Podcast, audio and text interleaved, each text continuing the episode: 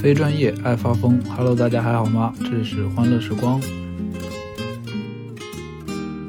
女导演对男人的刻板印象和男导演对女人的刻板印象是一样的，所以我们的结论就是男人不懂女人。是啊，女人女人很懂男人吗？那个大象和那个女人和那个男孩真的就走出来了，我觉得真的是这种氛围促成了这段浪漫的爱情啊！咱们变成答辩现场了是吗？有点紧张了，三位老师，我请教一下，请教一下，爱不爱我？爱有多深？比太平洋还深？有多深？反正就挺深的。到后面我发现比我的眼睛还要浅。就是你爱一个人，就是就是对于自我自身的一个渴望和关照。我们是一档全新的播客，所以我觉得在第一期可以先给大家介绍一下这档节目。这是一个有关电影的播客，然后每一期呢会从一部或者多部电影出发，和不同的嘉宾来聊这部电影本身以及和其相关的某个议题。然后我呢是这档节目的主播，我是瑞安，然后大学读了电影制作专业，现在在国外读电影类的研究生。而本期为大家请到了我的三位好朋友，然后让他们给大家打个招呼吧。嗯，那我先来。Hello，大家好，我是杨仔，然后是一个勤勤恳恳的。嗯，打工人，嗯，就是尽量大家的话不要落在地上。好，接着下一位。大家好，我是奇遇啊，这个名字的由来是日本的一个动漫，对，因为之前有一段时间这个秃过啊，所以就 起了这样一个名字，也希望像这个人物一样，这个越来越强吧。然后我现在是在做摄影师，呃，致力于成为一个电影摄影师。对，Hello，大家好，我叫伊萨卡，挺奇怪的这个名字。伊伊萨卡其实是一个希腊一个岛屿，其实是一个荷马史诗的一个奥德修斯的故乡。它就是它代表着一种就是理想的，就一个比较理想的地方，就是跟我这期的讲的主题也有点有点接近吧。嗯，我是我现在是无业游民。也准备在考考研究生，嗯，啊，其实这三位朋友呢，都是我们都是毕业于那个国内某某传媒学院，然后他们都是我的，像伊萨卡是我的那个同班同学，是我同宿舍的好朋友，然后齐宇老师是，然后比我是我是比我们高两届的一个学长，然后他也是一个非常厉害的摄影师，然后他很谦虚。然后杨仔是呃是我的学妹，同专业的学妹。然后他们三个人都是我非常欣赏的，呃创作者，然后非常欣赏的朋友。我们这期节目的主题是电影与你，然后我们四个人选了四部自己钟爱的电影，然后将会从这部电影出发，然后来谈一谈电影与自己本身所产生的连接。我觉得我们可以先介绍一下自己的电影。啊，我想聊的是《绿洲》，李昌东导演的《绿洲》。对，我选的是一个新、很新的一个作品，叫《送我上青云》。嗯，咱们这里边最新的。啊，对，是我们选的里面最新的一个。呃，我讲的是一部纪录片，一部二零零五年上映的一部呃纪录片，导演叫高明，叫叫排骨，主要是讲一个。卖盗版碟的一个人物的故事。比较巧的是，我这部电影里谈到了李沧东的《绿绿洲》和顾令街少少年战士，直接给包含了，直接。对对对，送我伤心云那是是是有点新了，不然也包进去了。对对对，非常有意思。咱们可以先聊一下，就是看到这个片单的感觉。就我看到这个这个片单的时候，我觉得我特别的。感觉对大家很不了解，明明我们是还不错的朋友，但是我却 对你们的这种电影审美、电影的审美的取向，就是感觉很不符合我心里面对你们的想象吧。然后还有一点很有趣的是，就是其实我们四个人选的这个电影都是和爱情有关的，都是和爱情有关的电影。然后排骨就作为纪录片，就是它也是跟爱情有关。绿洲就不用说，绿洲是我个人非常最喜欢的一部关于爱情电影。然后送我上青云，它里面虽然爱情不是它的主题，但是它也包括了一些爱情的元素在里面。然后《牯岭街少少年杀人事件》，它讲述的是一个青春期的懵懂的爱情的故事。然后我真的觉得很奇怪，就是说爱情这个东西，看看来就是在大家的这个成长历程中占有了很重要的一部分。我觉得，我觉得可以先讲一讲，就是大家为什么会选择这部片子。我觉得这个就就是就是大家一起去分享最奇妙的地方，就是你不知道对方会选什么东西，然后就在这开始聊。因为我因为我发现之前我就特别喜欢盖里奇的那个《Gentleman》啊，但是其实再翻看那个电影，其实挺这个就是没有嚼劲儿了吧一个电影。然后但是它里边的那个，但是我很喜欢它那个里边的人物的穿衣风格，那个穿搭。就是他是那种英伦风，我觉得很绅士嘛，和他那个电影也很像。然后李沧东其实这个名字我第一次听到就是在那个第三届平遥电影展上，然后当时有个片子是入围那个平遥一角了嘛，去听去听这个去去去去聊，然后就有人讲说李沧东的《燃烧》特别牛逼。然后我说李沧东是谁？其实 想来这个挺丢人的啊，就这个，因为已经在这个所谓的电影就是这个行业内拍了四年了，不知道李沧东是谁，这个觉得是一个可笑的事儿。但是其实也并没有升起要了解他的这个欲望吧，只是知道这么一个人。然后随后这个片子，其实我要讲就为啥，就是首先我处的这个阶段。我第一次看到这个片子是恰巧是在大荧幕上看到的，是在那个北大的这个那个大讲堂，当时还有戴锦华老师相当于给做了一个赏析，就是我觉得电影的这个魅力确实，我觉得是大荧幕会给予很大的一定的这个加成哈，因为因为我在那个环境下去看的时候，我整个人是非常投入的，然后去感受，再加上其实这个片子。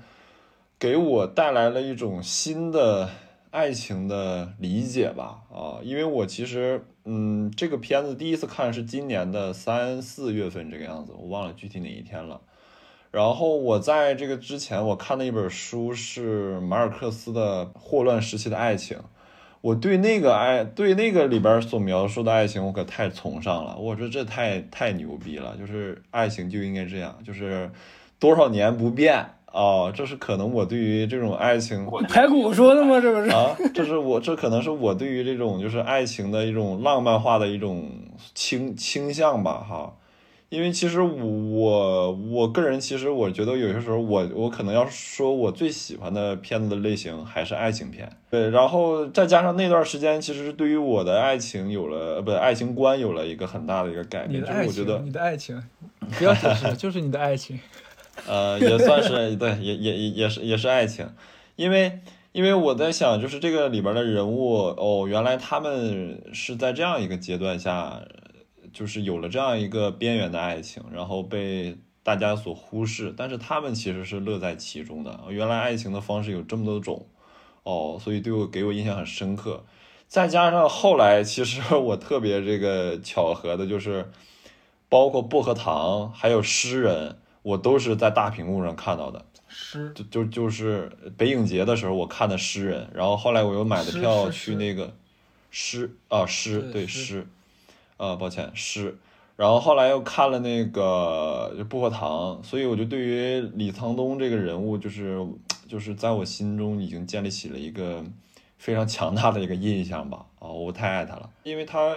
主要可能也是最近大面积的覆盖了我。所以我一想，我先是想到李沧东，然后再一想到，我就想到了，嗯，绿洲。因为像薄荷糖，我觉得他那个那个薄荷糖的叙事手段，我我只看了一遍的情况下，我觉得有很多东西是被忽略掉的。然后诗的话，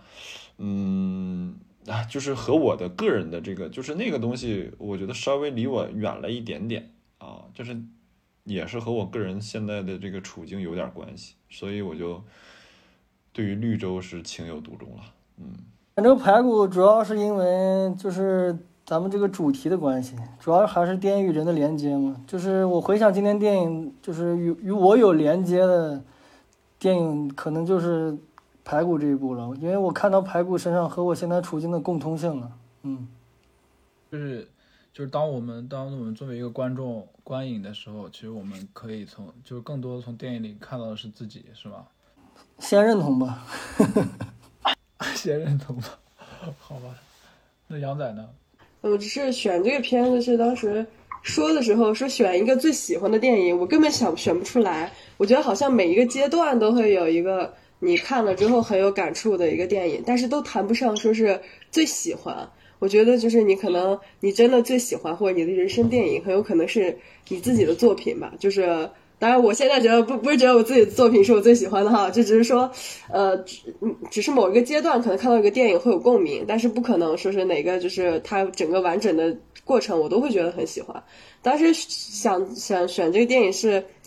因为毕业我刚刚毕业，然后我当时做我的。毕设的时候写的是人物塑造，然后我专门写的是女性形象。然后这部电影当时是我讲的，就是全全篇可能除了自己的片子之外，就会很多的去分析到这个电影。当时这个电影看就是回过头去看过，因为第一次看的时候就是它刚出的时候，等他呃写毕设的时候就看了又又看了很多遍，就跟当时第一遍看的时候感觉会很不一样。就是除了当时喜欢，然后欣赏、惊喜之外，也会有一些别的想法，就会有很多自己觉得可能就这个来说的话，可能会有很多自己想说的。再加上就是这个瑞安老师发过来的那个文件里面，它有一个就是电影与女性，他当时有这么一个啊，有这么一个选题。然后我当时看到的时候，可能就会马上就想到这个电影，就会很想说，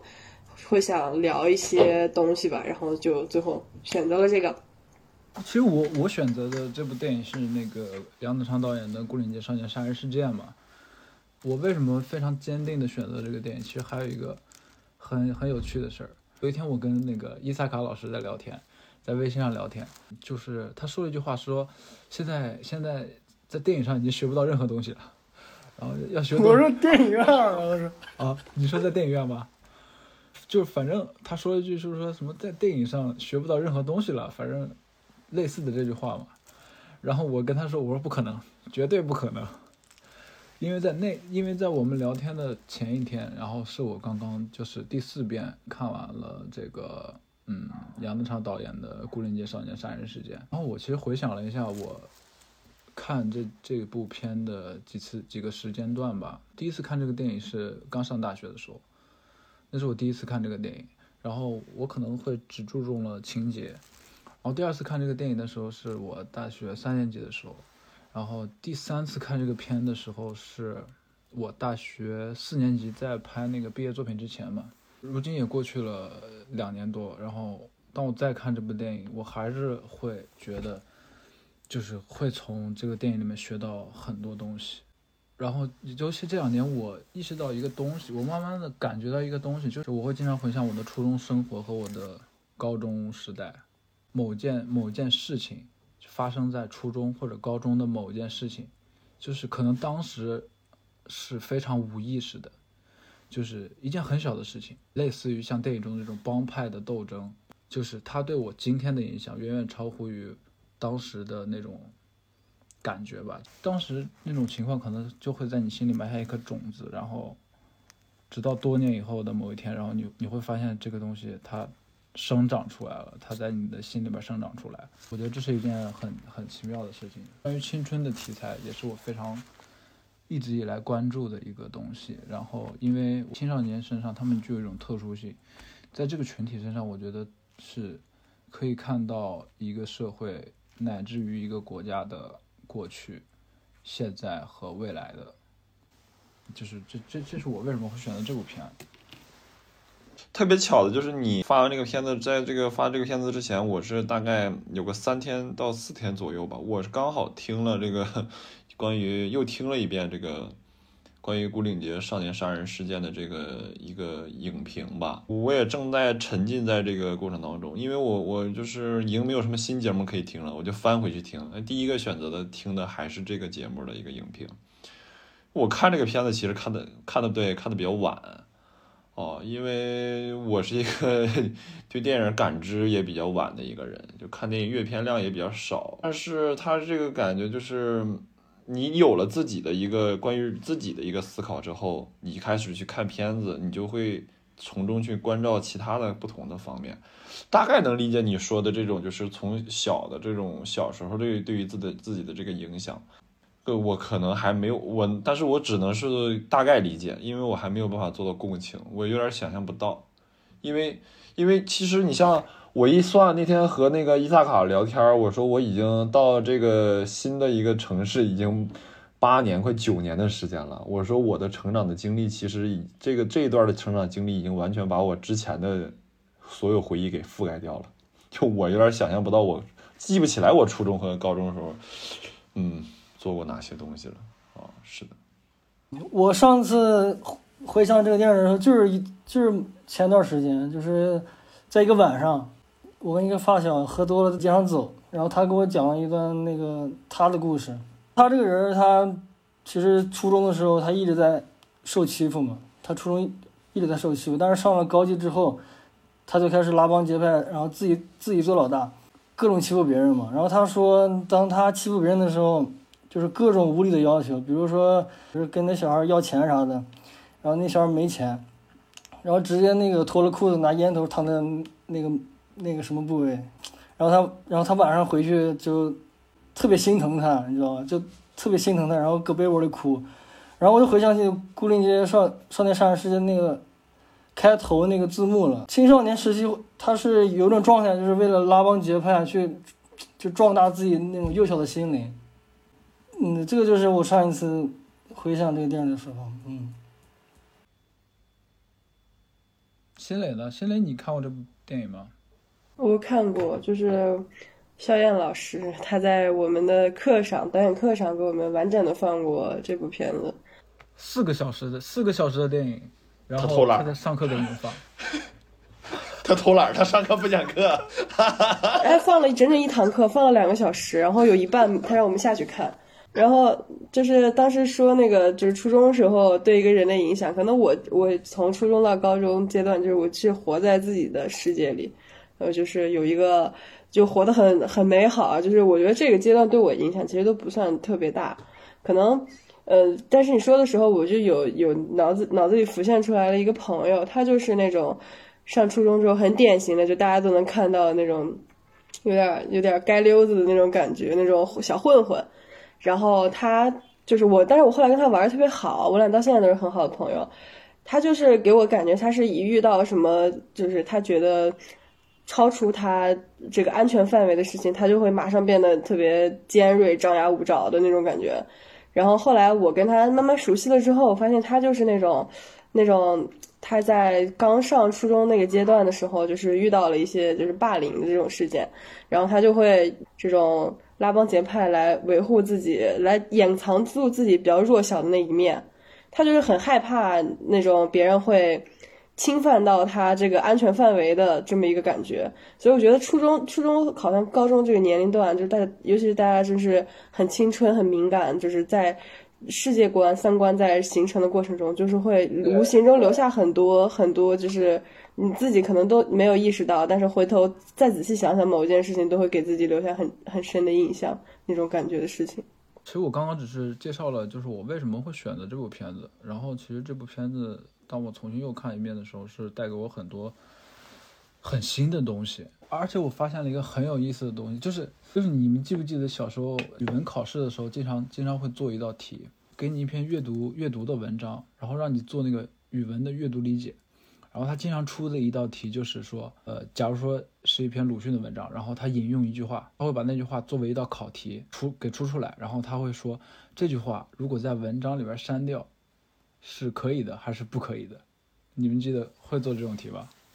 我咋没做过呢？没做过吗？不送分题吗？这不是？就是高中。然后初中的时候会做的这种考题，他就会给你一句话，然后问你这句话去删掉可不可以？其实，在电影里面，我有的时候也会用，经常会用这句这会用这道题目来套用在电影里面。然后我有时候会想，这个情节删掉可不可以？像《孤林街》这样的电影，就是嗯，它其实它的每一帧画面、每一个情节都是有意义的。但是我们有的时候会。我有的时候就会想，这个情节它为什么要存在呢？其实我我我可我可以跟大家讨论一个很有很有意思的一个情节，就是在那个小四的学校门口有一个卖东西的一个女人，我不知道你们还记不记得，就是他们会经常会去调戏，会去调戏这个女人，就是带着这种青少年对异性的这种渴望去探究她。然后有一场戏就是讲小猫王嘛，然后小猫王跟朋友打赌，就是说这个女人穿的内裤是什么颜色的。然后他有一场戏就是他们去找这个女的，然后他们把这个女生的内裤给掀起来，发现是红色的，然后他们跑掉。啊，这场戏我就会想，这场戏杨德昌为什么会要设置这场戏呢？那这场戏把它删掉可不可以呢？你 觉不觉得呢？我觉得我我我我可能更倾向于去思考，就是他为什么会选择这样一场戏，没有考虑过删掉它行不行啊？因为我觉得其实选择可能会会很重要，就是包括我在再次去看绿洲的时候，我也在想，他这个为什么会有这样的这种选择，这样的一个设置哈。它至于情节上来说，我觉得本身它这个和创作者的这个主观的一个体验是很有很有可能有很大感受的。说不准杨德昌他的初衷就有过这样的情节，他往里边加入这个东西呢，我觉得可能是有源于记忆也好，或者是源于剧本的这个理性的思考也好，嗯，我觉得都有可能。然后我觉得可能就为为什么要选择这个东西，其实是个人我理解挺能代表初中时代。这种男生的一个，嗯，怎么讲？恶趣味，呃。然后其实我看到了一个非常非常有意思的解读，就是说台湾这个地域它其实有着非常强的一种地域性，它这边有着非常多元的一种文化属性嘛。因为台湾本身它是有原住居民，然后在国民国民党战败以后，有有迁往台湾的。所谓的大陆的人民，然后同时国民党又带来了非常多元的，呃，可以说是先进嘛，我不知道可不可以说是先进，就是一种美国文化。那同时在日本统治期间，又有又又本身又有非常多的日本文化，因为日本日本人在统治台湾的时候要求他们去学日语，然后包括小四他住的房子也是日本的房子，然后他们可以通过。呃，房子的在房子里面找到很多日本的遗物嘛，因为他杀死小明那把刀也是小猫在在他家里找到的。就这样多元这种文化环境中，有一个解读是说，就是她这个女这个女生她穿了是一个白色的裙子，然后她的内裤是红色的，然后这显然就是一个日本的国旗。这个解读我觉得有点太牵强了吧？我听完也很震惊。我当时看到，我当时看这一段的时候，我觉得可能就是那种男生可能到，尤其是初中阶段这个青春发育期，他是那种就是对对，就是对某些事情的好奇，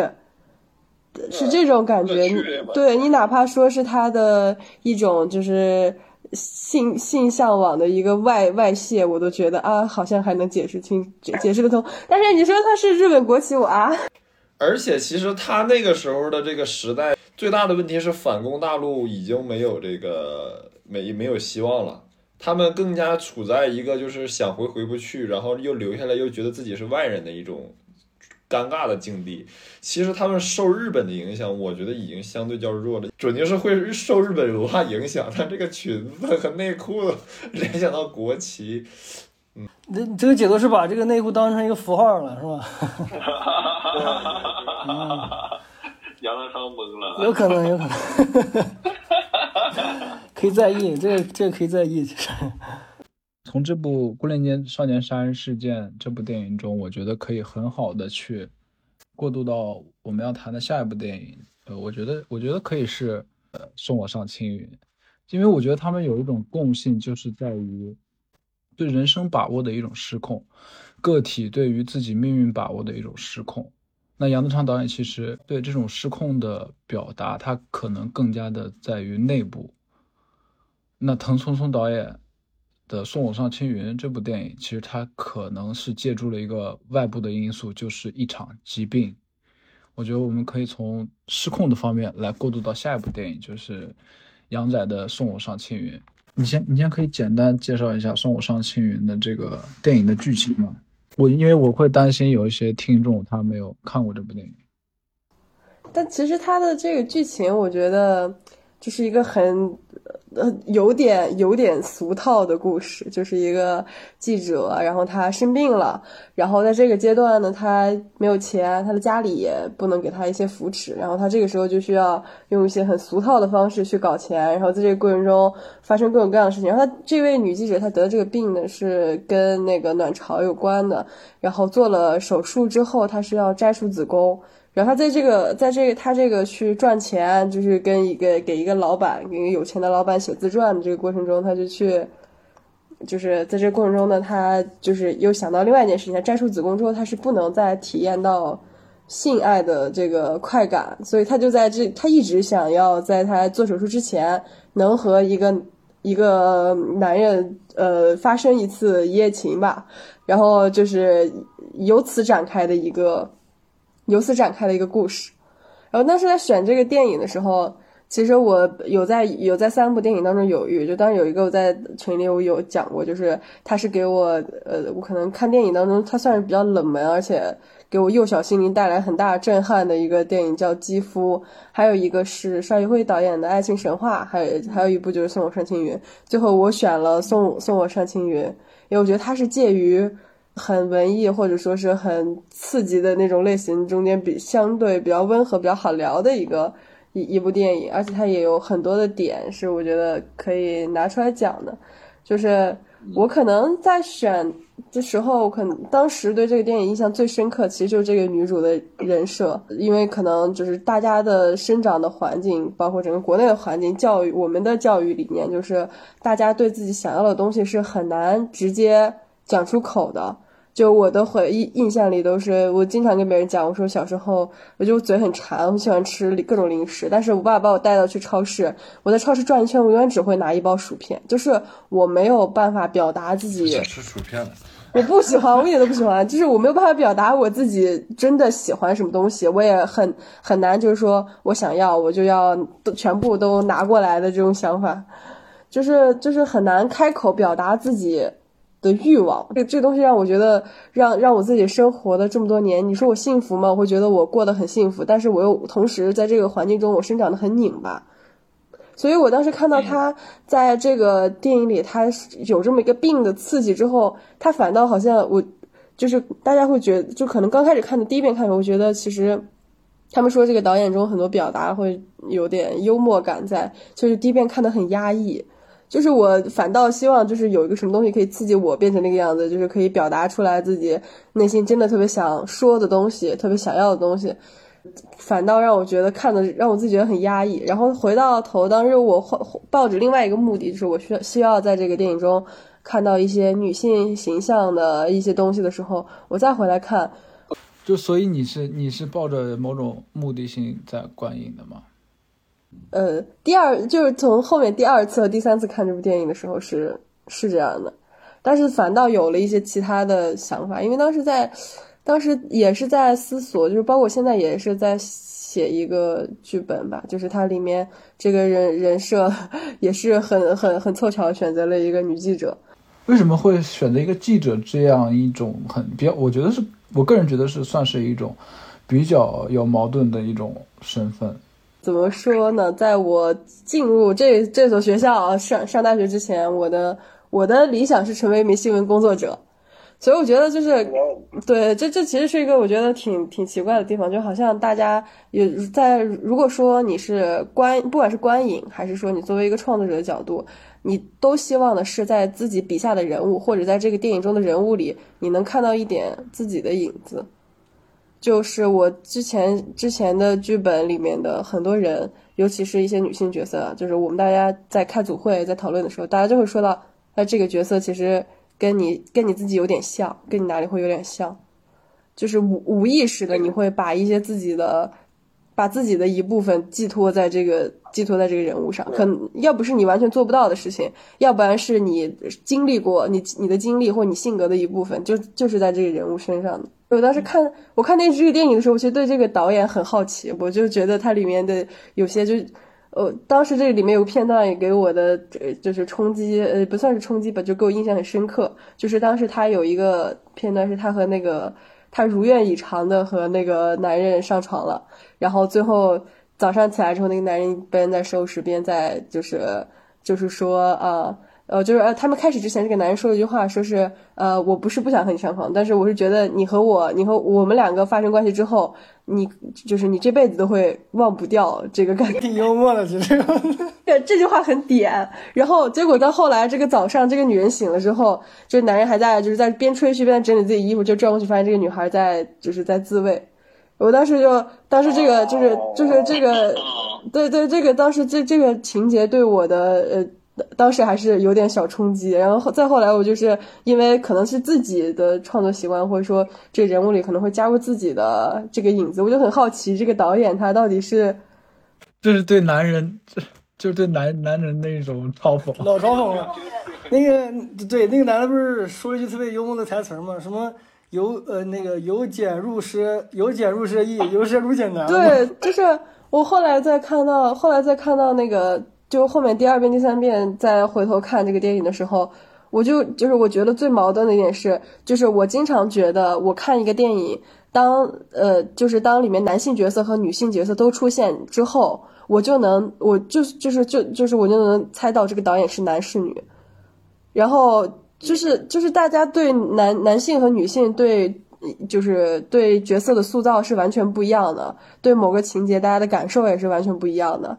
所以当时我看这个的时候，我后来第二遍、第三遍的时候，我最最大的感受就是，我觉得这个里面女导演对男人的刻板印象和男导演对女人的刻板印象是一样的，就是就是最最最大的感最大的感觉就好像是大家会在这个人物上会增添很多极极端的一点的表达。所以当时看完，就是在在在最后看完的时候，就可能没有第一遍看时候那个感触那么那么多。我会觉得里面有很多地方会让我觉得很疑惑，就是有一些有些疑惑的点。但是他到为什么最后还是选择了说，我说他是钟爱这个电影，就是因为当时我又回我又回头看我当时第一遍看完他时候可能写的一点东西，我就感觉那个时候哦，那个时候他确实。塑造的这个很锐利的一个很锐利的一个女性形象，给我当时留下了很多的影响。就包括我后后面再去写的时候，很多人物，我会想我的人物也有一些有一些保持，就是不是像那么圆润的地方，希望他也是一个锐利的人物。可能就是一种，也是一种很极端的表达。感觉现在大家会比较喜欢，要不然是他完全是一个市侩的形象，要不然他完全是一个不入世的感觉，跟周边你相处的人完全不一样的一个一个人。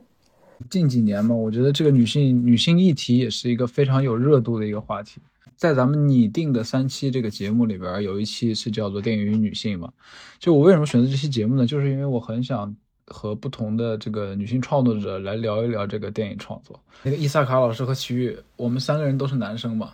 我不知道你们两个人在就是电影创作的时候，涉及到女性角角色的时候，你们会怎么处理它呢？然后这个处理和那个杨仔的处理又会有什么区别呢？我觉得这一定是个很有意思的一个东西，因为因为我想起了就是我拍第一次拍拍片儿的经历。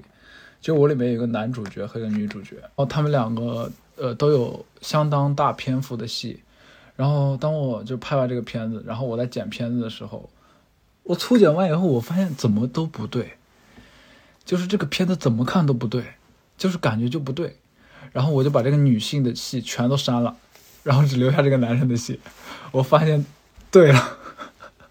那个感觉对，其实其实。我为什么这么说？就是因为我个人觉得我很不会写女生的戏，因为我写出来就很很虚假，很不生活。就是男性视角下女性，明白吗？我是觉得直接经验可能会让人更加深刻，但是从其他方面了解到的这个间接经验就会稍微弱一点点，尤其是和这个传达经验的人也有着很重要的一个关系。如果这个人讲的不好，可能反而会让人有一种错误的理解。我是觉得很多事情都是这个样子，不仅仅是说去塑造一个人物。我今天本来是要写一个科幻类的题材的一个嗯剧本，但是我发现我根本下不了笔，因为因为我对科幻类是一无所知，而且没有任何构想，反而像之前说的这种塑造一个女性的一个形象，我觉得我描写的都都挺片面的，嗯，没没有什么立体化可言，哦，我觉得还是了解的太少了。所以说这个东西是基于了解吗？就是你了解女性越多，你就会写出很好的关于女性题材的戏吗？其实也不是，我今年不是有一个呃陈翠梅导演的那个《野蛮入侵》，然后她当时就是上映的时候，就是大家都在说她拍了一个很纯粹的一个女性电影，有很多赞扬声。但是我后来是就是看到了一个很让我难过的后续，就是他在采访中说了一些，就是让大家就是非常反感的话，就是让男性听了都会不适的这种很很奇怪的言论。所以我觉得，就是可能就算是你成为，就不只是站在男性的角度去塑造女性，就算是成为女性，她也不一定能够就是塑造女性，然后并且就是完全的从内心去认可。包括我现在，我也会觉得。呃，我去在看我之前写的东西，我会觉得啊，我写的现在现在在看，我觉得写的这些女性形象，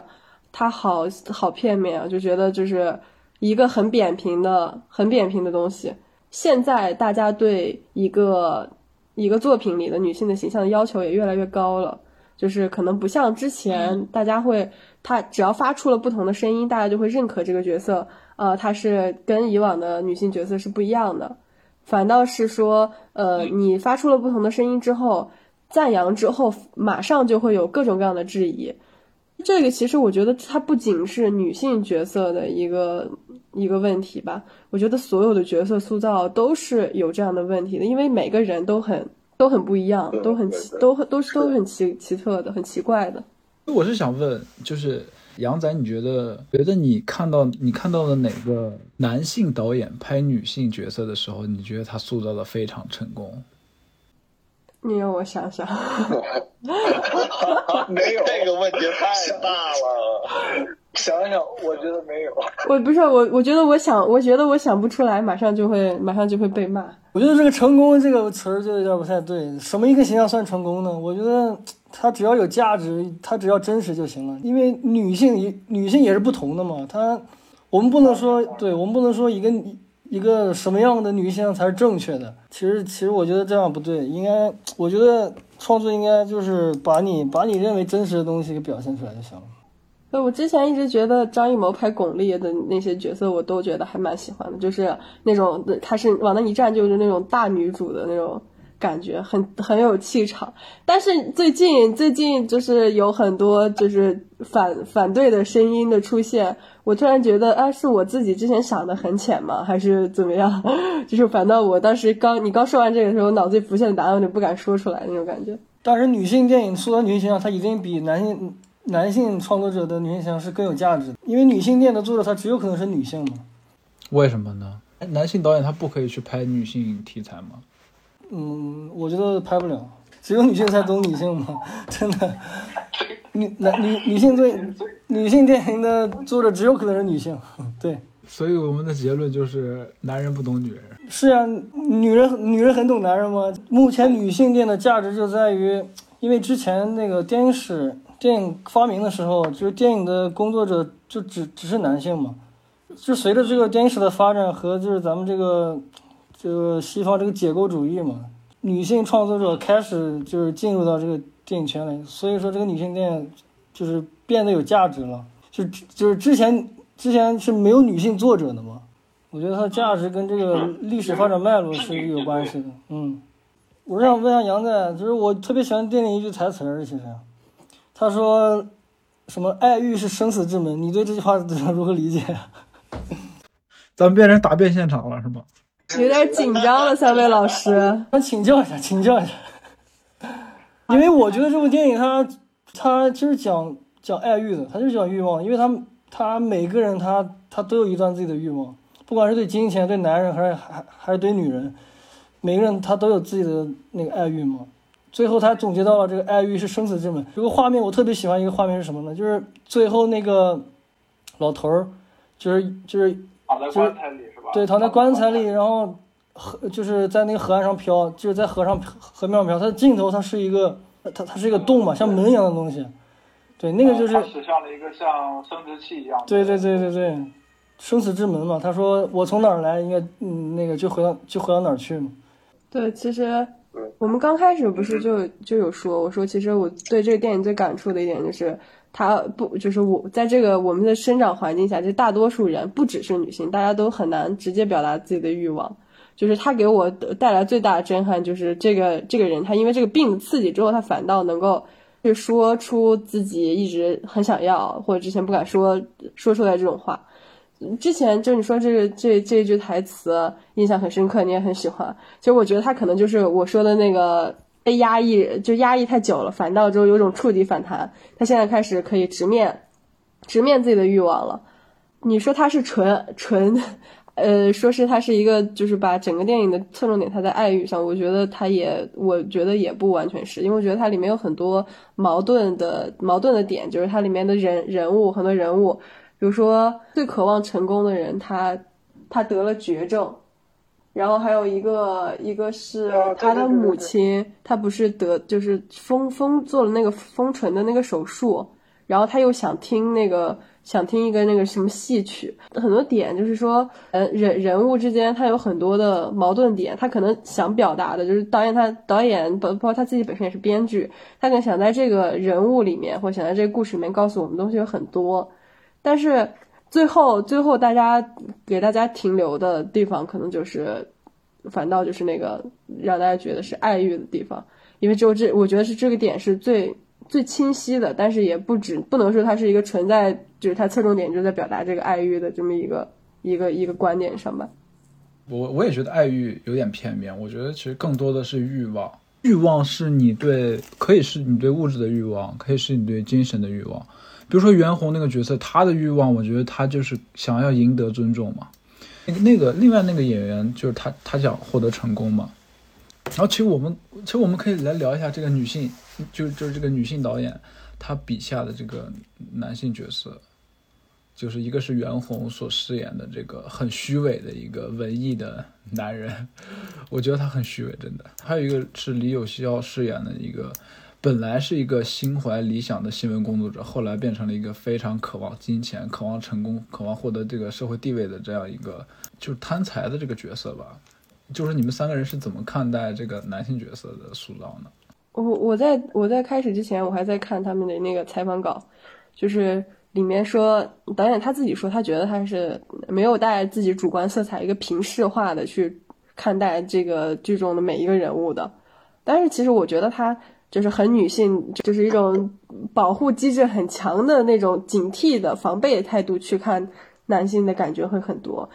可能是里面每个男性角色给人的给人的观感都不算特特别好，每个人的身上，就像你说刚刚袁弘，他就是很虚伪，给人看到最后从头看到尾，他到最后，即即便他最后就有那个就是上去那一下，感觉他好像好像就是有种啊，我现在就做一次真男人那种感觉，但是还是有种，但是还是给人。即便有最后那个反差，还是没有，还是没有摘除到他身上一开始给人那种很虚伪的标签。就是，这是，这就是我我我经常感觉，就是女导演会，女导演拍的男性也不一，就是跟女男导演拍的女性，可能就是有共通的地方，就是男导演把女性拍得很美就结束了，然后但是女性会看到这个剧里面这个角色，她会觉得。啊，这个影视化中的女性的角色像花瓶，或者说是没有什么实质性的作用，就是没有没有她的属于这个角色该有的输出。同样的，在女性导演的作品里面，男性男性角色会成为一种人格的陪衬，我会觉得是这样，就是突出某一个角色他很突出的一个陪衬。所以就这两点都会让我很纠结。他的作品里面的女性角色的整个、整个、整个给我观感，会觉得我会很喜欢她身上很锐利的那那一那一方面。但是同样，我要是觉得这个锐利，它不是这个角色本身的力量带给我的，而是嗯一些角色的衬托，我会觉得这不是这不是我最想看到的一个一个角色身上该该有的这种感觉。我就说一个形象嘛，我就说那个电影结尾他有个神来之笔，他有一个他有一个带铁锅那个那个也算男性形象是吧？我之所以说他是神来之笔，是因为他在结尾的时候，他和那个圣男是吗？他和他和圣男说两个两句“我爱你”是吧？他这个挺牛逼的，我觉得，就是他觉得在在欲望这方面，男性跟女性其实是一样的，大家都是被这个社会规训之后不会表表达自己的欲望。这个疯子是是啥人呢？这个疯子是他没有，他这个精神发展是是那个固执的，固执的，就是他没有经过这个社会的规训，所以他就会很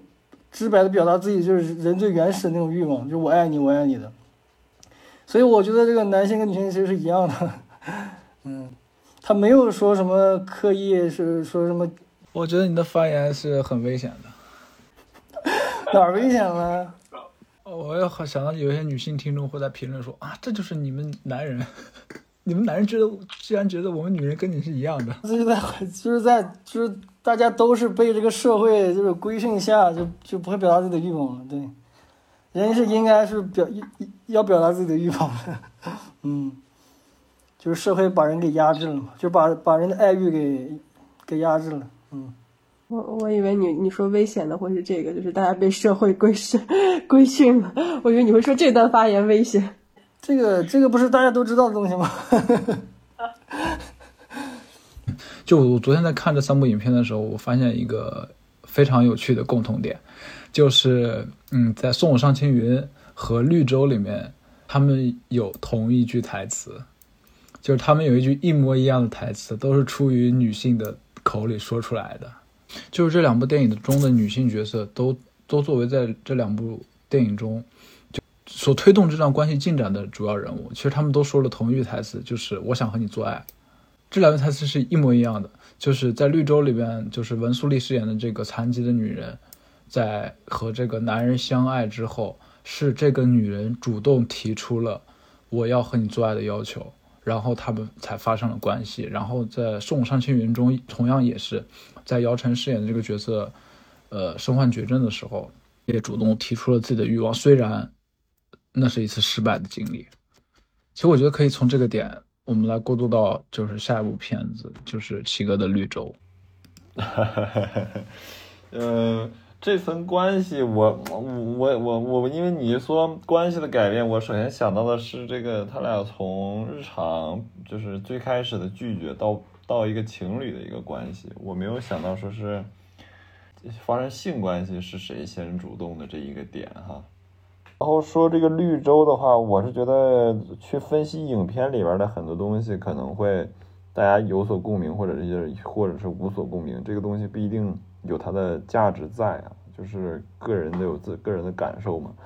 我觉得可能更倾向于会聊它到底对于我的一个改变是什么吧，啊。我首先觉得那个霍乱时期的爱情里边的这种这个这种这种男女主人公的这种长情，尤其是男主人公的这个长情，其实就是很很男性视角下的一个男性人物啊，他他觉得自己这是一个浪漫到极致的一个一种爱，给的给我这个男性观众也有了这样的一种触动。而且马尔克斯在描述这个过程当中，他最后的一个结果就是把两个人抛向这个公海，就是来回的开，别停下来，才能维持这个爱情。我觉得这也其实挺爱情的，就挺挺挺对劲儿的。就是爱情其实没有一个结果，它可能更多的是一个过程。两个人在这种过程当中，就是在寻找和探索的一个过程啊。不管是对于另外一半的了解，还是对于两个人生活的一个了解，嗯，我觉得这个可爱情可能过程当中才是最重要的。好多时候，他可能更多的人是在追寻一个结果，呃，我觉得反而可能这不是爱情。就是绿洲里边的这种爱情观，也让我为之触动啊！就是这么边缘的两个人啊，非常非常边缘的两个人，同样是被家人抛弃。同样是被社会抛弃的两个人，嗯，你说这种爱情是什么呢？我个人可能今天在看第二遍的时候，我觉得是合适，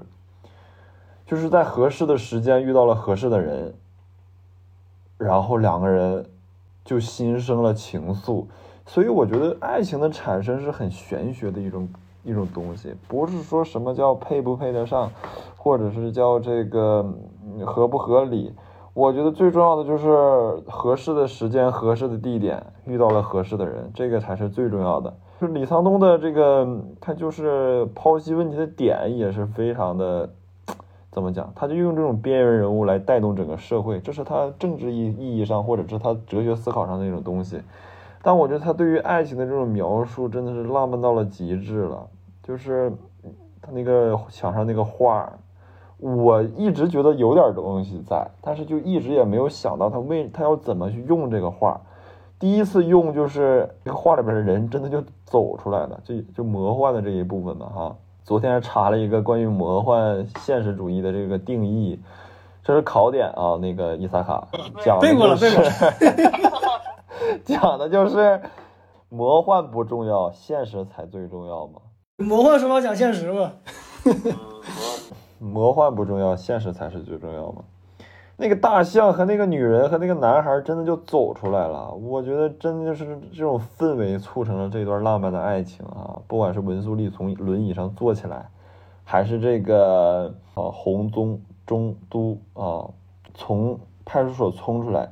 我也没想到他能冲出来之后要做什么事情。一个人蹲了那么多次监狱，再次被抓到之后，他再从监狱里边冲出来，他竟然是去给这个文这个文素丽去锯树枝儿，这个真的是直接就是让人让人意料之外的一种方式，但是你会觉得，呃，这是他表达爱的一种方式，所以表达爱的方式有很多种，我觉得李沧东这一种是最浪漫的。啊包括他的诗也好，还有他的这个薄荷糖也好，啊，我觉得他就是因为我我有一个概念，就是他对于很多这种，他就是用那种最平常的方式，然后直击你的灵魂。你看诗的那个最后一个镜头，就是那个人直接用打破这个这个第四堵墙，就看眼睛就看着你，审视你，让你对于这个所有的故事去做一个判断。我觉得这个东西就是李沧东独有的一种手段啊，我觉得太强了。我我今天在关注的时候，我就关注一个点，哎，我说为什么他会在这个楼下的这个，就是他第二次去，呃，就是送花的时候，他要在楼下放一个那个，哎，不是送花，第呃就是送完花第再一次去的时候，楼下就有几个那个修下水道的工人。哎，我说为什么要设置这样的一个东西？就为什么要设置这样一个东西？然后呃，出来之后确实和这个有一个交互，就把这个下水道的这个牌子给踢了，就是我施工的这个牌子给踢了。但是，嗯，我可能更多理解为就是一种环境的烘托，就是让你会觉得操，这个太真实了。然后它再抽离的时候，你就会又觉得我靠，这个张力就会非常非常足，就实的时候非常实啊，然后虚的时候呢又很虚，但是这个虚呢又是个人的一个意象的外化。他说过，哎，他他做了一个梦，说这个哎出来了，呃，要和那个象啊女人要跳舞，而他真的就跳舞。所以我觉得这个东西，嗯，其他方面呢很难有去完全的展开去聊。其实我也挺想听一听大家聊一聊你们对于爱情的理解。其实我更想听一听的是，在你看这部电影之前，你对爱情的想象是什么？马马尔马尔克斯吗？我就就排骨的对爱情的想象嘛，排骨的海枯石烂，那个天长地久的。呃，对呀、就是一个人爱爱爱爱另外一个人的爱爱一辈子，就是六十来岁了，在她的霍乱时期的爱情，这个女主的丈夫死后，是当天 刚办完所有的丧事儿，这个男主叭站到门前。表白了，我还爱着你，那个东西你能想象吗？就是六十年，对，没有六十年，三十年左右的一个时间，三四十年的一个时间。拿这个混乱时期的爱情举例，也是有一定特殊性的，因为就是在这个那个女主的丈夫死之前这么长的一段时间里，其实那个男生是没有获得爱情的，他只是单恋着这个女生。你觉得，所以说你觉得这种暗恋，这种这种单单相思也可以算是爱情吗？呃，不是，我之前我是觉得这种人物的精神是特别牛的，就是纯爱，就是爱，对，纯爱战士，哈啊，太牛了，哈哈哈哈哈对不对？但是，但是就是其实后来我更加认同的另外一种观点就是，其实你爱一个人，就是就是对于自我自身的一个渴望和关照，就是另外一个人身上他可能是有你所渴望的一种东西啊，那那个东西可能就是你自己想要成为的自己，只是在那个人身上找到了而已。所以我就是更加觉得，就是合适的时间是很重要的，就是你可能此时此刻所需要的，和你未来五年之后所需要的东西是完全不一样的。啊，为什么就是我们毕了业之后的爱情和大学时期的爱情也应该不是特别一样的？其实刚齐哥讲到说，就是说这个合适的时间很重要嘛，就是说你五年前所所需要的爱情和你五年后所需要的爱情是不一样的。但是什么样的时间才算一个合适的时间呢？因为这个世界它是会变的，对吧？我所指的这个合适的时间，就是我现在需要的是什么样的一个爱情，你正好能遇得到。这就叫合适，然后你遇，然后你遇到了，然后五年后你又变了，那这段关系会怎么样呢？哇，这个问题，嗯嗯，我想想啊，这是一个值得思考的问题。就是人确实是会变的，那就交给未来好了，那只能交给未来了。这个只能交给未来了，因为你你确定是在变的，因为谁都是在变的，对吧？你的需要变了，如果两个人的节奏真的是不不一样了，就是那个时候还有没有其他的东西可以去联呃作为纽带去联系两个人，那就是另外一回事了。所以我觉得爱情其实是短暂的，对，爱情其实是短暂的。哦，排骨也说过这句话。我没看过排骨。我们让杨杨老师谈谈谈谈爱情呗，作为一个唯一有爱情的那个四个人之一。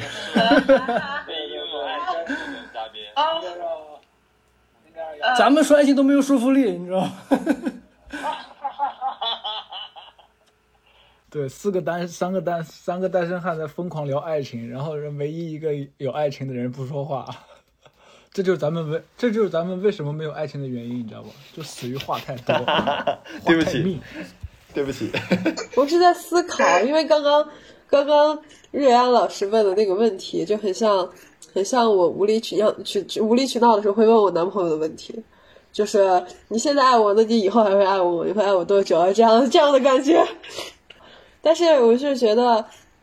是我觉得大家都会恐慌这个社会的变化，就像是我现在也很焦虑，就是因为这个就业的问题。但是就是因为各种各样的时候很很焦虑，觉得这个一有变化，我就很难受的受不了。但是如果说如果说的爱情的话，我最大的感受就是可能什么都会变，但是你爱一个人这个时候的感受是不会变的，这感受你一定能够记很久。可能就这个事情翻过篇儿去很久很久之后，但是看到这个就是当时你想回想起当时你爱他的感觉，还是会很深刻。然后包括有一个有前几天看到一句话，我觉得也也也也印象很深。他说：“当你真的要忘记一一一个人的时候，就是你回想起这个人，只剩下他的好。你的你对一个人的回忆就是已经不立体了，只剩下他身上很美好的片段的时候，其实基本上就是你对他的感知慢慢要消失的时候。我觉得也很恐怖。所以我现在就觉得，可能没有我很小的时候。”看的那种童话书那种爱情里就那那么美好，但是它，它恰恰是它让你感觉到有负面的那些东西和那些好的东西交织在一起的时候，那个感受会变得更清晰，然后就是更难忘吧。所以就是就是在你听你们在聊的时候，脑子里在想这些，我没有觉得你们话多，所以没有爱情。对，很对，很对。跟未来这么觉得。呃，我我们谢谢谢杨老师这个给我们的安慰啊。太官方了，瑞安老师。真的真的有被安慰到。其实其实我觉得我们可以从爱情上来回到这部电影本身，然后给这个电影的内容做一个收尾。其实为什么说《绿洲》是我个人最喜欢的一部爱情片？我觉得不仅仅是因为它描绘了一种爱情的状态。更多的是因为李沧东在这部电影中所呈现的一种独特的审美状态。我觉得从某种程度上来说，他其实做到内容和形式的完美结合。嗯，就比如说我印象深刻的一场戏，就是文素丽所饰演的这个残疾的女人，她第一次的幻想，就是如果没有记错的话，应该是发生在一个地铁上。然后文素利所饰演的这个角色，她看到了一对情侣在嬉戏打闹，然后这个时候摄影机镜头对准的是这个男主人公，但是突然文素利就变成了一个正常人，然后用矿泉水瓶儿然后来来拍打这个男主的头。这个时候我们作为观众会觉得，哇，这个女人好美啊！但其实文素利并不是，嗯，但其实文素利在韩国她并不是属于那种大美女那种类型的演员，她不像那种什么金明喜或者是全智贤那种美女类型的。那么观众为什么会在这个时候觉得她很美呢？我觉得其实就是因为导演在前面一个多小时的时间里，把文素利所饰演的那个角色塑造成了一个非常丑的，呃，面目有点扭曲的一个残疾人的状态，所以我们才这个时候才会觉得她非常美。我觉得这就是李唐宗所独特的一种审美状态，其实他是神丑，并且我觉得李唐宗这种美学观点，它其实很像中国道家的一种美学观点。就中国道家认为反者道之动嘛，然后其实这里的反有两个意思，一个是相反，一个是反复。在这部电影里，其实更多的是相反。相反的意思其实就是世界上万事万物，它都有其反面存在，都有其对立面存在的。就比如说美与丑，就美与丑，它其实就是一体两面的。如果没有了丑的概念，那么美也就不存在了。所以说，我觉得李唐东在这部电影里面，其实向观众所传达的一种观点，就是不要刻意的、带有偏见的去区分美与丑。其实这种哲学思想也体现在了这个男主的身上，而这个男主显然他是一个非常笨拙的人，他甚至可以说他是一个智力不健全的人。但是他却是一个有着大智慧的人，然后他可以原谅家人对他的冷漠，然后甚至可以为了兄弟去顶罪，然后他不带有偏他，然后他不带偏见的去看待任何人，所以他才会爱上公主这个角色，甚至在最后一幕中，他无意间得到了神父的解救，就是在警察局，神父带着他做祷告，然后让警察解开了他的手铐，然后他没有做祷告，但是他第一时间冲了出去。然后去奔向了文素利所饰演那个角色的家门口，然后他做了一件所有人都无法理解、很诧异的事情，就是他爬上了树，呃，用然后用刀割下了树的树枝，同时也像一个神一样去解救一个在噩梦中的一个女人。所以说，这其实就是一种大智若愚嘛。然后李沧东他在这部电影中所呈现这种哲学思想和这种审美状态，其实我觉得是这部爱情片所独特的且珍贵的地方。然后我觉得这种创作手法也是李沧东在他一系列的电影作品中所独特的、所坚持的。嗯，同意，同意，同意，同意。我觉得这个确实对于美与丑的概念，嗯，是有一个不同的一个理解的。这考点啊，考点啊，论述题。化真为美，化善为美，是吧？OK，那我们今天就来聊最后一部片子，就是伊萨卡老师推荐的这个《排骨》。那么我觉得其实还是可以从一句台词入手，这句台词也是伊萨卡老师经经常跟我提起的，就是说我们这个层次的人是不配拥有爱情的。我觉得这句台词其实放到绿洲里面也同样合适。如果一定要把人分层次的话，我觉得绿洲里面的主人公其实是社会最底层的。他们是残疾的，是笨拙的，那么他们的爱情是那样的。但排骨呢，他其实是一个健全的人，并且他同时还挺喜欢看电影。那么这样的人，他为什么会说出这句台词？我觉得让伊萨卡老师来给大家谈一谈吧。我涉及的这个影片细节很少，基本基本没有。我的点就在于从这句台词入手，就是他说的那句。像我们这个层次是没有爱情的，然后过渡到咱们自身上来。嗯，其实我选这部片子，其实我有一个就是这个研究的点，其实其实有一个转变，就是当我决定讲《排骨》这部影片的时候，其实是想谈谈就是在纪录片里，就演员在摄影机下，他是他就是如何展现他自己的演员和动作的。就是因为我们知道，在剧情片、在故事片中嘛，演员演员的表演，它是以摄影机的不存在为前提的。而在纪录片中，摄影摄影机是摄影机是完全暴露给观众的，就是在这种形式差异上，就是我开始关注这个纪录片中人物动作和言谈在摄影机的凝视下，他多大程度被改变了。就是，就是这是个伪命题，因为你根本就不知道这个人的真实生活是什么样的，但是你你要通过这个他在摄影机的摄影机下的凝视，摄影机凝视下的那个情况去判断这个动作真实不真实，其实是不太可能的。但是，但是我觉得应该是能从一些细节上能看出这个演员多大程度上被这个摄影机改变了。就是凝视嘛，就是我就摄影机上摄影机上就像一双眼睛一样，就是它盯着你，你的你的行为一定会跟平常不一样。就像我在客厅，就像我在那个公共场合跟在卧室的状态是完全不一样的。但是我那样又看一部又看这部片子，我是带着这个问题去看这部片子的时候，我是我突然对这个问题没有那么感兴趣了。对，因为我觉得真实性这个东西，它的尺度，它它的尺度是比较宽松的。就是当当我们看一部纪录片的时候，当你接受了导演对对真实性的表现方式，你那个表现形式的时候，你当你接受这种形式之后，你就觉得它是真的。所以我就把这个关注点改了一下，就是改到哪儿了？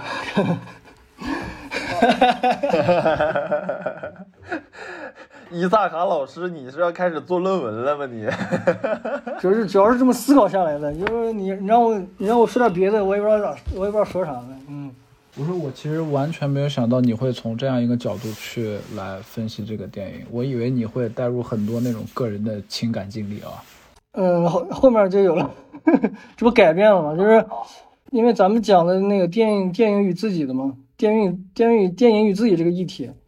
我发现排骨他这个人儿跟他身边的朋友，他有特别明显不一样的一个点，包括在爱情上呀，还是在一些生活上的点。但是他是被什么改变了的呢？他的文化程度和那个阶级阶级差异，其实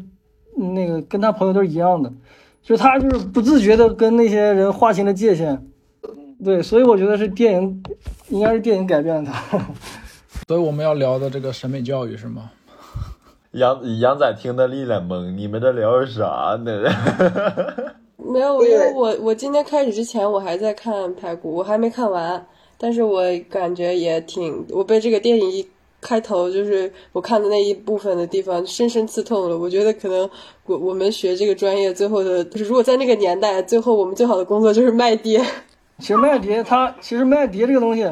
他在那个时时代算是一个电影工作者了。你放现在就是算是搞发行的，他是一个传播电影传播者那种感觉。对，他他们就说，就是这才是就是真的影视民工，就是这这个产产环节中必不可少的一个环节。对，而且他们这个，而且他们这个层次的人，就是从事他们这个工作的人，居然是可以接触到这个什么《茉莉花开》的导演侯勇，贾樟柯、王王小帅的朋友啊，他比咱们能接触的多太多了。对，所以我就把这个，我就把我的聚焦点放在了我和排，就是我就是咱们这些从业者和排骨的共性上面，就是有可能是我自己吧，就是他一定是有共性的。在这个排骨中，他有著著名台词，就是我刚刚说的，就像我这个层层次的人是没有爱情的。我待会儿再说我对这句话的理解啊，就是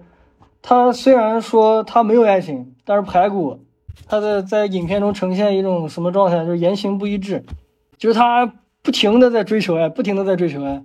嗯，就是他不停的充话费啊，跟不同的女生打电话，一次次在爱情失败，然后完事儿，然后就对摄影机说一句：“你看吧，像就是像我这种人是没有爱情的，就那种，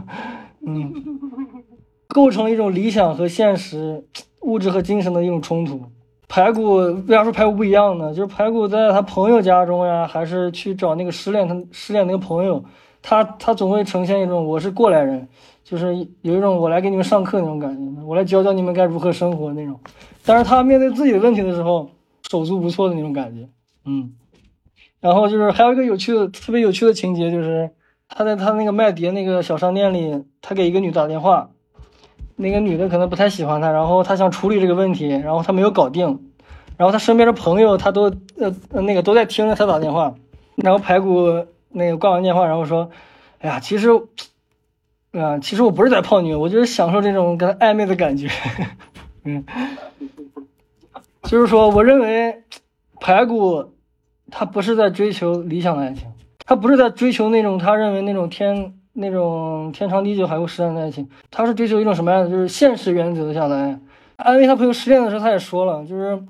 其其实根本没有爱嘛。其实他他跟他那朋友说，他朋友失恋了，就是特别痛苦，又唱歌又又又哭啥的。然后他嗯，就是他说，其实根本没有爱。你假如要是娶了老婆，就凭良心对人家好，然后开开心心每一天就够了。然后他还写了一首诗，我称之为一首诗，就就那种著名的那个太平洋。我给取了个名儿，那首诗叫《太平洋》。那首诗叫啥呢？爱呀爱呀，没有用。爱不爱我？爱有多深？比太平洋还深。有多深？反正就挺深的。到后面我发现，比我的眼睛还要浅。对 对对，很有意思，很有意思。哦，我们还可以从这句话再聊回到送送我上青云。人的眼睛可以看到最远的距离是多少？他说可以看到太阳，看到月亮，看到北极星嘛。我说那不是光，那不是光走了那么远吗？走到你眼睛里了。我还没接到主题，我的我的主题跟爱情没有关系，我一点都不想谈爱情。我对我对爱情的东西其实没有那么感兴趣啊，其实，嗯。我老问伊萨卡什么是爱情，所以说其实其实伊萨卡是就是不太相信爱情，是怀疑爱情的，对吗？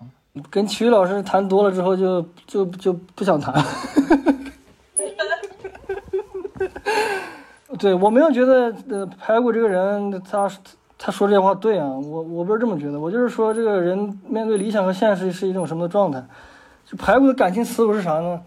就是反正我理想的爱情我得不到，所以他任何一段感情我觉得都是一样的，不行一这段不行换一段，这段不行换一段，就是他在面对现理想和现实，他是一种那个这么状态，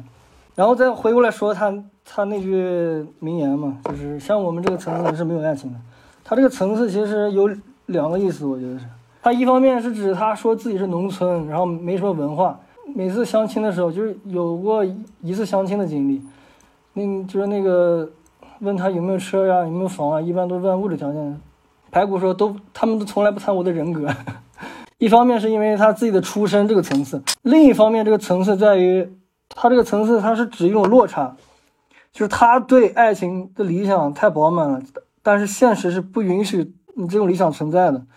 是这种层次，就是说他他的理想、理想、理想的层次和现实层次这种差异。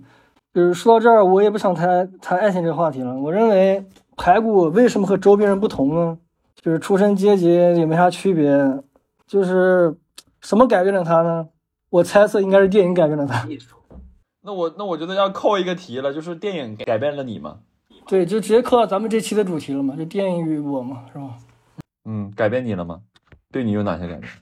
待会儿说啊，我 待会儿说 就是我特别喜欢一个女导演杨明明，那个杨老师知道吗？柔情史是他拍的，对，柔情史也是那本书，它四个女导演之一，对，就杨明明她说过一句话，电影是形式的产物。当我们一次次在那个电影中看见那些破碎的现实和这些人际关系，然后再结合再回到我们自身的时候，就会不可避免的就是对一些理想之物产生一种那个那个心有余力不足的感觉，体这种体验，这种理想就是在咱们身上其实也包括电影本身的，其实。就是就是像我们就是咱们会觉得像我们这种层次的人是拍不了电影的，就是这种。你们聊的有点悲伤了呢。现现实条条框框就可能就是真的拍不了，对。啊对，但是嗯，排骨这部这个影片它的理想和现实就是跟跟我现在处境它是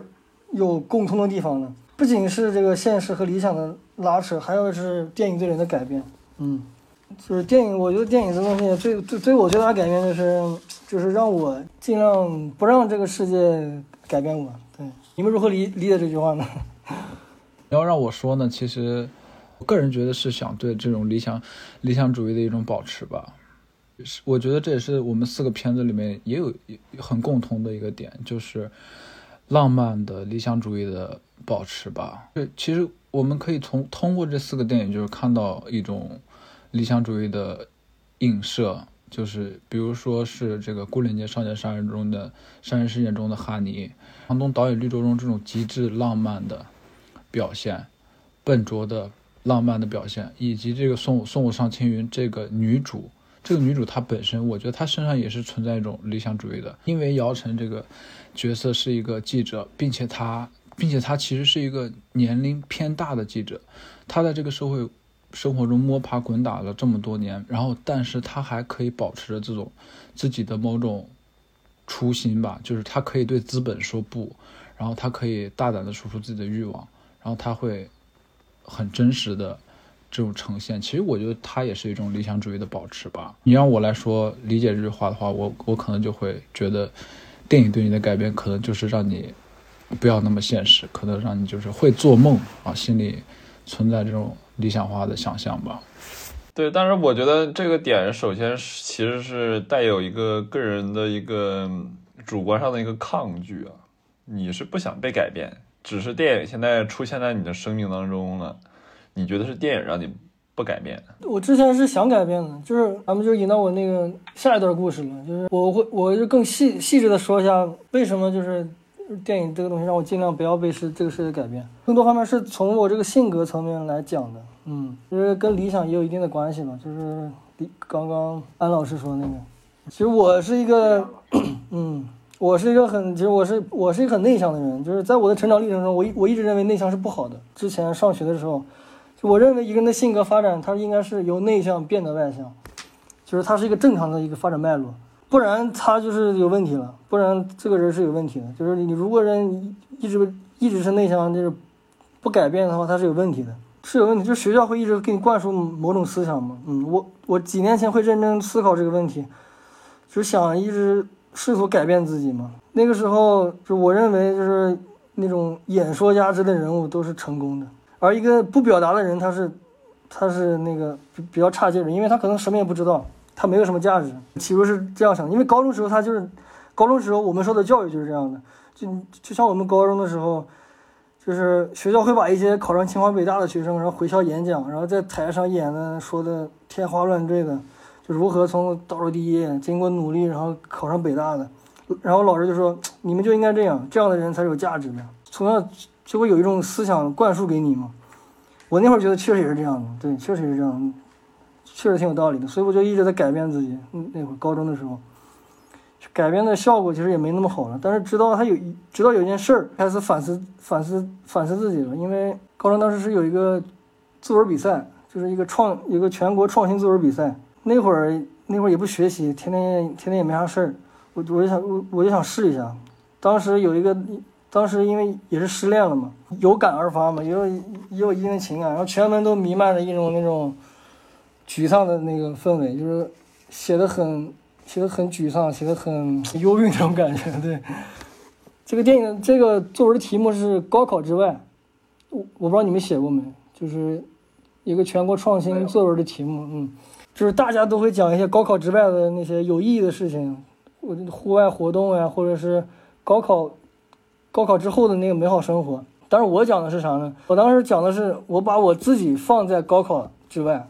就是我自己是在高考之外的，就是我的存在不是为了高考。就是以现在未来其实是一样的，是你的生活不会就是被高考改变。但是那会儿就写完之后，我觉得我这个想法是不对的。然后我就我，然后我就在结尾，然后对我这些，嗯，就是对我这些想法就是产生一种忧虑。但是我发现这个作文写了之后，就是一般参加这种比赛的人很少，因为大家都觉得这是没有用的嘛。对，就是你你的作文你交上去之后，可能会有很多人看。嗯，就是班里同学有人看，就是你会发现，你写完作这篇作文之后，就是很多人可可能会改变对你的看法，就是通可能他通过这份作文比之前更加了解你了。就是即即使我当时已经就是学会了，嗯，学会更加的外向的表达自己了，但是我觉得就是在这件事上，它的成效没有我就是花花一两个小时写一篇作文的那个来的效果好，所以我就对我就是我那。那个时候是高几来着？高三，我第一次对就是在要不要改变自己这个事儿产生了怀疑。然后第二件事就是那个学了电影之后嘛，嗯，就是上了大学，嗯，可以是，我是不是可以理解为你发现表现自己的方式除了说话，还可以通过更多的，比如说写作，比如说电影。对，就是可以，你可以不用那么蹩脚的那个改变自己嘛，对，因为就是在电影里，就是说我们说在在电影里。他不说话的人是我们是完全可以接受的，就是一方面嘛。首先就是在电影里的人物，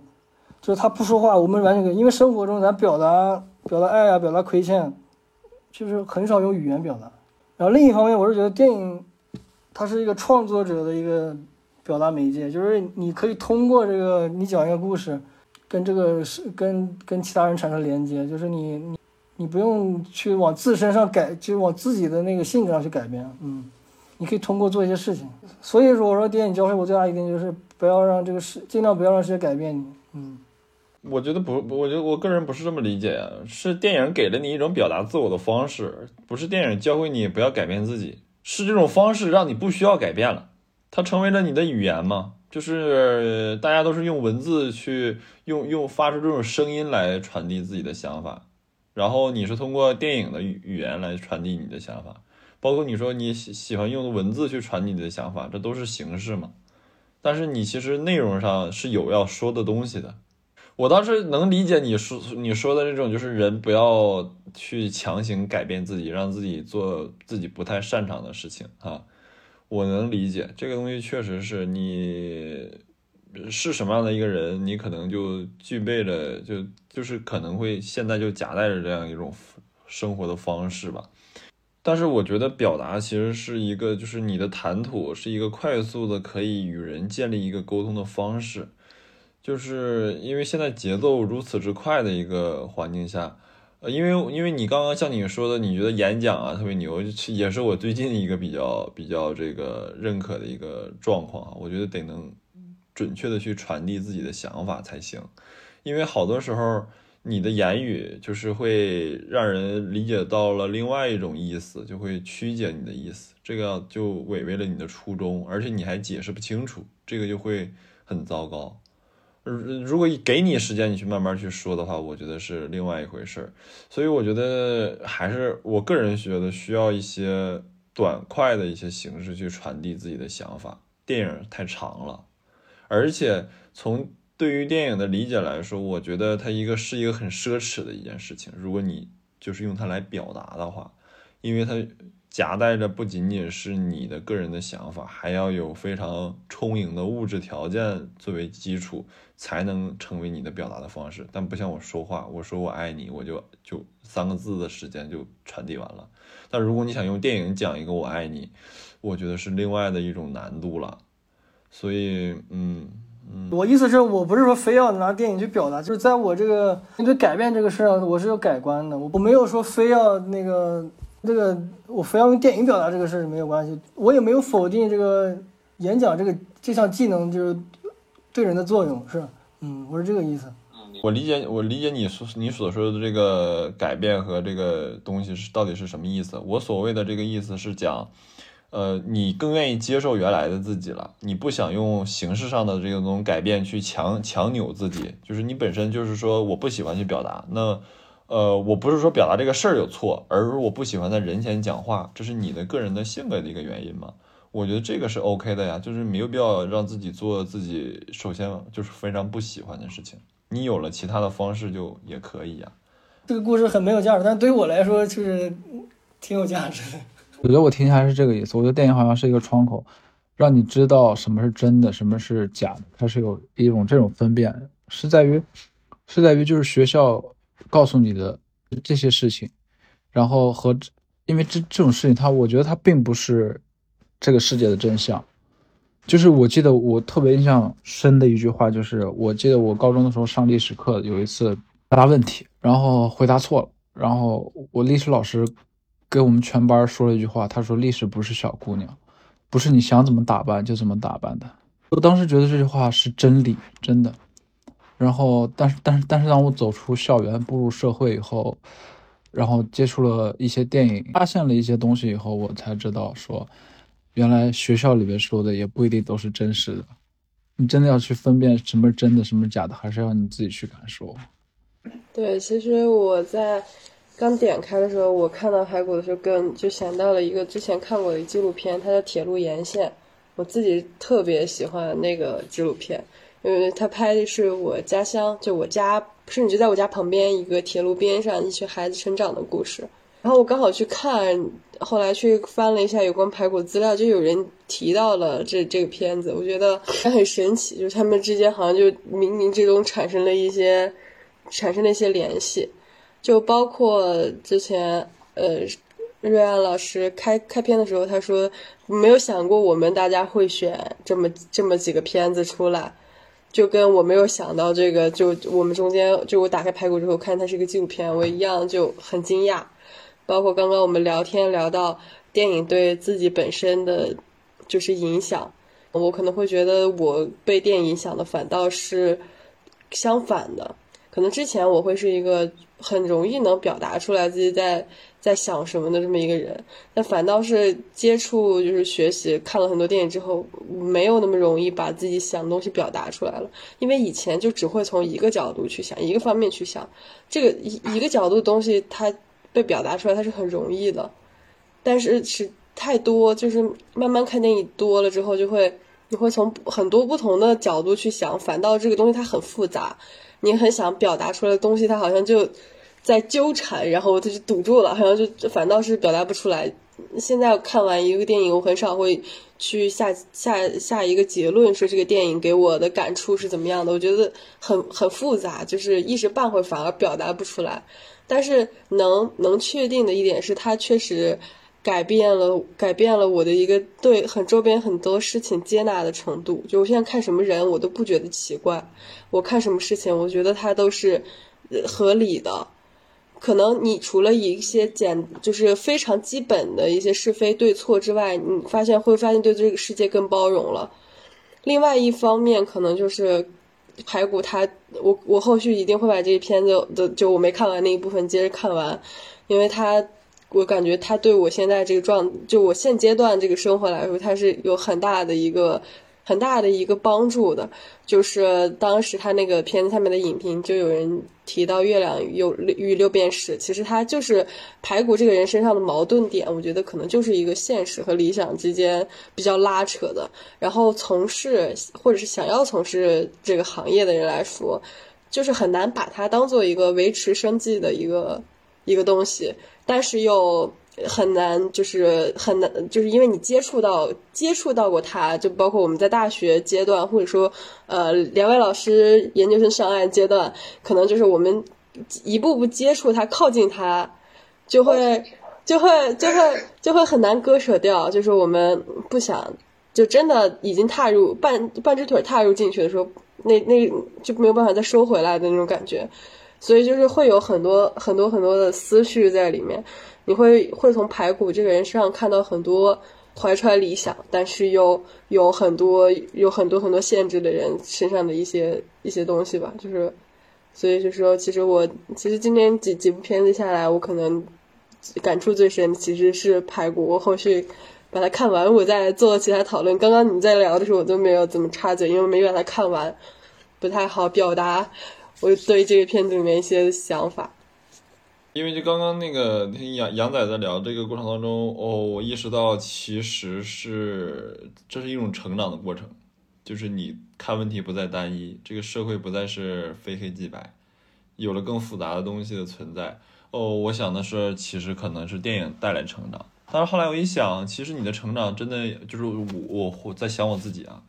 就真的电影是给我带来成长的唯一的东西吗？我觉得可能也并不完全是。但我觉得可能更合适的一个表达是，电影就是伴随了我的成长，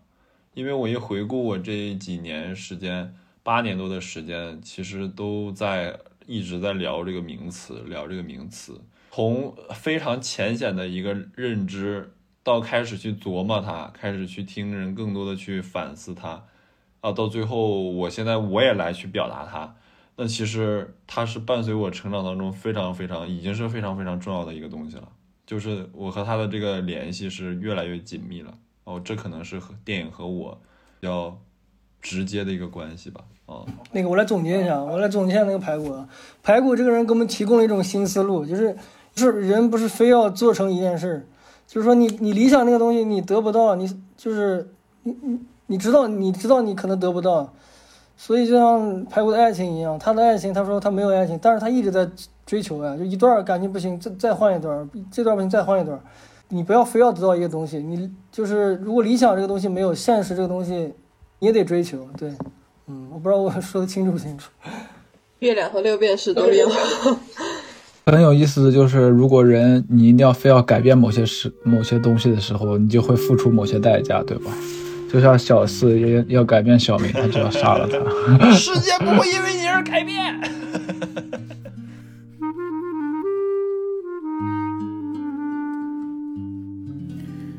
这期节目到这里就进入了尾声，希望它能给你带来一些欢乐时光。如果你喜欢，就请帮我们点点订阅；如果不喜欢，也可以到评论区直接开骂。也欢迎想和我们一起谈电影的朋友私信我，加入我们。